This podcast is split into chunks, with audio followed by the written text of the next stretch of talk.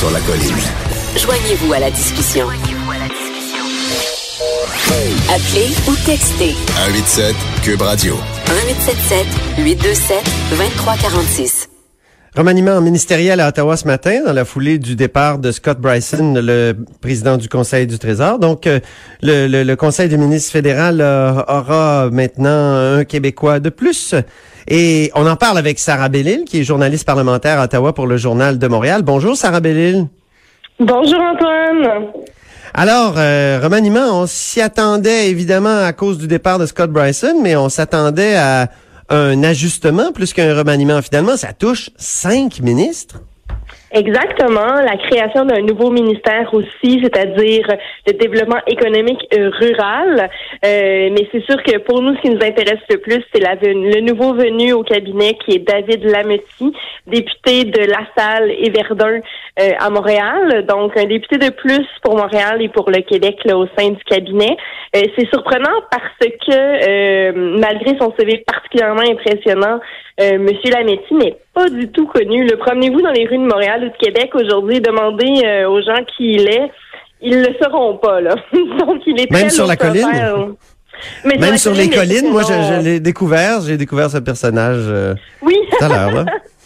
Absolument. Sur la colline ici à Ottawa, il, jouit quand même d'une bonne réputation. Il a été secrétaire parlementaire euh, au commerce international, euh, et notamment à l'innovation de façon plus récente. Euh, il est il n'est pas un backbencher comme on dit comme on dit en bon français. Euh, donc un, député d'arrière-ban, il est quand même très impliqué dans, dans, le travail du gouvernement libéral depuis son arrivée en poste en 2015.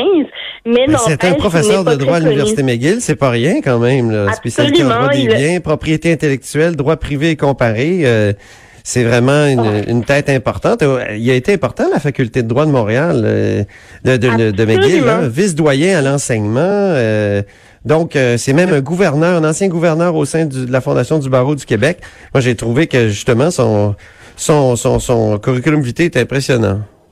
Mais c'est exactement, je parlais à plusieurs politologues dans les dernières heures, puis on me disait, on, notait que le gouvernement Trudeau avait opté pour euh, le bagage intellectuel plutôt que pour la popularité de la personnalité. Je trouvais que c'était bien dit disons, euh, parce qu'il en, plus de tous les accomplissements que vous venez de nommer, il est diplômé bon, de l'Université d'Ottawa, euh, de l'Université McGill, mais aussi de, de, la Yale Law School et d'Oxford. Donc, c'est quand même pas rien là, au point de vue de son bagage, du bagage qu'il amène là, euh, en tant que nouveau ministre de la Justice je veux, je veux pas être méchant, mais ça va faire du bien au ministère de la Justice où il y avait une ministre qui était, disons, je sais pas comment la qualifier, disons, erratique, euh, Jody Wilson-Raybould, qui, qui quand même, là, euh, a subi euh, toute une rétrogradation.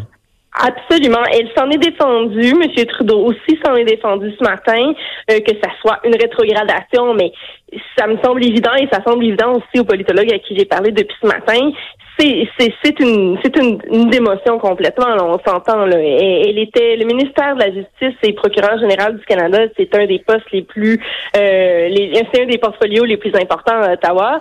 Euh, je peux pas dire que les anciens combattants où elle se trouve euh, où elle est maintenant euh, avec ce remaniement n'est pas important, mais on s'entend que c'est pas le, même niveau euh, d'importance au point de vue du portfolio. Donc elle est effectivement dégommée. Effectivement. Qu'est-ce qu'il y a à dire à part ça sur ce ce, ce remaniement euh, Seamus O'Regan euh, Qu'est-ce qu'on peut en penser Qu'est-ce qu'on peut en dire? Bernadette Jordan, euh, développement économique rural, un nouveau ministère, comme euh, tu le soulignais.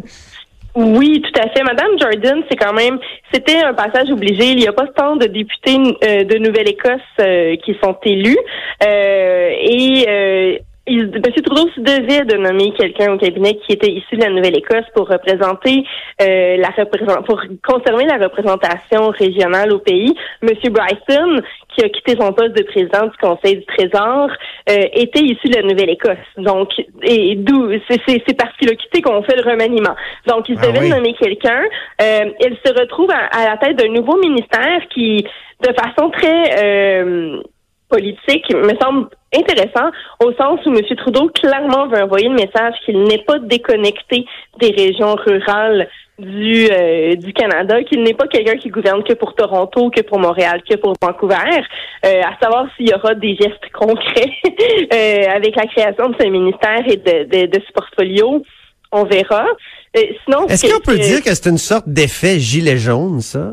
C'est-à-dire que les les gouvernements très, euh, tu sais, comme le gouvernement Trudeau, très torontois, très montréalais, très, euh, euh on, on, peut-être craignent peut-être de se dire oh mon Dieu on, on perd une partie des, des, régions on est déconnecté d'une partie des régions puis du monde ordinaire qui euh, sont ni des gens totalement défavorisés qu'on aide souvent ni les gagnants de la mondialisation évidemment cette espèce de tranche entre les deux qui est devenue les gilets jaunes en France j'ai comme l'impression qu'il y a, Hmm. qu'il y a peut-être un rapport là. Est-ce que je, est-ce que je, je, m'illusionne? Ben, écoutez, moi, j'avais pas réfléchi à ça sous cet angle-là. Moi, je le voyais beaucoup plus comme on se dirige vers une bataille électorale qui sera rude, évidemment. Monsieur Trudeau et ses libéraux ont beaucoup de sièges dans les régions très métropolitaines.